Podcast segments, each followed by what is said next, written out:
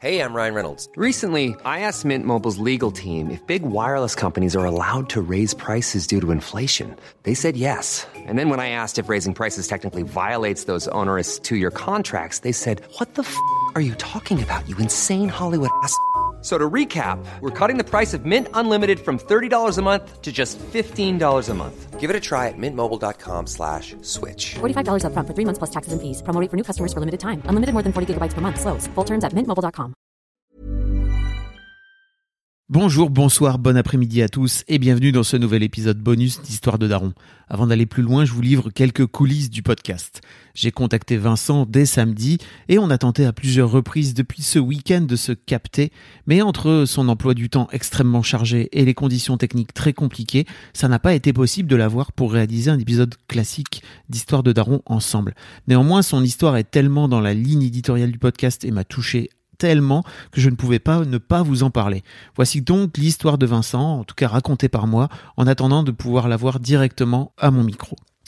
Vous l'avez peut-être croisé ça et là dans les médias ces derniers jours, Vincent Fichot, français de 39 ans expatrié depuis 15 ans au Japon, a entamé ce samedi 10 juillet une grève de la faim dans une gare à Tokyo, à proximité du stade olympique, afin de faire entendre son message. Son message, lui, est clair. Il souhaite alerter l'opinion publique internationale sur le kidnapping d'enfants au Japon. Un soir d'août 2018, Vincent est rentré du boulot et il a retrouvé sa maison vide. Ses enfants lui ont été enlevés par sa femme. Leur couple, dix ans de mariage, montrait des signes de faiblesse. Vincent a demandé un divorce à l'amiable, sans doute le signe de trop pour que sa femme prenne les devants et kidnappe ses deux enfants, trois ans et un an à l'époque. En se penchant sur l'histoire de Vincent, je me suis rendu compte que c'était une situation très, trop classique au Japon. La loi ne prévoyant pas de garde alternée, si la situation est tendue ou compliquée entre les parents, c'est au premier qui décide de partir que revient la garde des enfants. Et l'autre se retrouve sans la moindre nouvelle de ses mômes et sans pouvoir agir à quelque niveau que ce soit, la justice ne voulant pas se mêler des affaires familiales, elle ne fait rien. Il n'existe pas de chiffre officiel, mais l'association Kizuna Child Parent Reunion estime que 150 000 mineurs sont concernés chaque année au Japon. C'est bien sûr aussi le cas de centaines de milliers de parents, pères comme mères, et le cas de quelques milliers d'expatriés internationaux. Ils sont une centaine de Français à s'être déclarés dans la même situation que Vincent.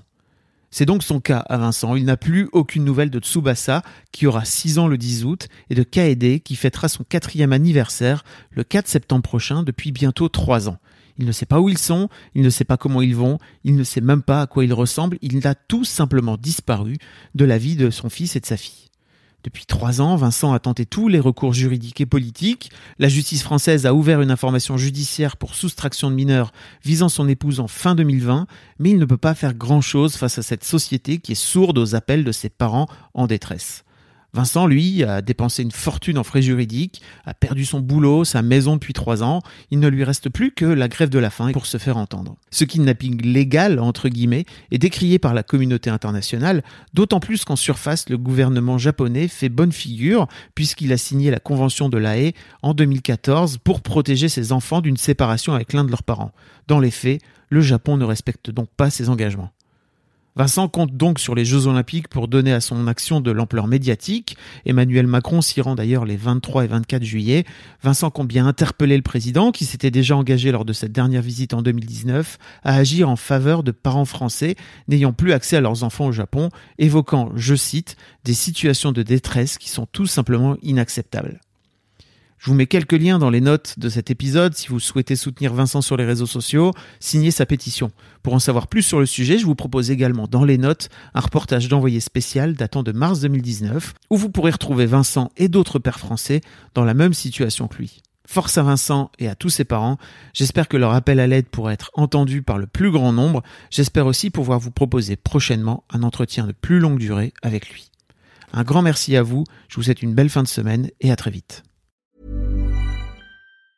Hey, folks, I'm Mark Marin from the WTF Podcast, and this episode is brought to you by Kleenex Ultra Soft Tissues your ally to help tackle your allergy symptoms this season. I love the change of seasons, but nobody loves pollen and all those other things floating in the air that make you sneeze during this nice weather. Kleenex Ultra Soft Tissues are hypoallergenic and allergist approved. So fight back against watery eyes and runny noses without worrying about irritating your skin. For this allergy season, grab Kleenex and face allergies head on.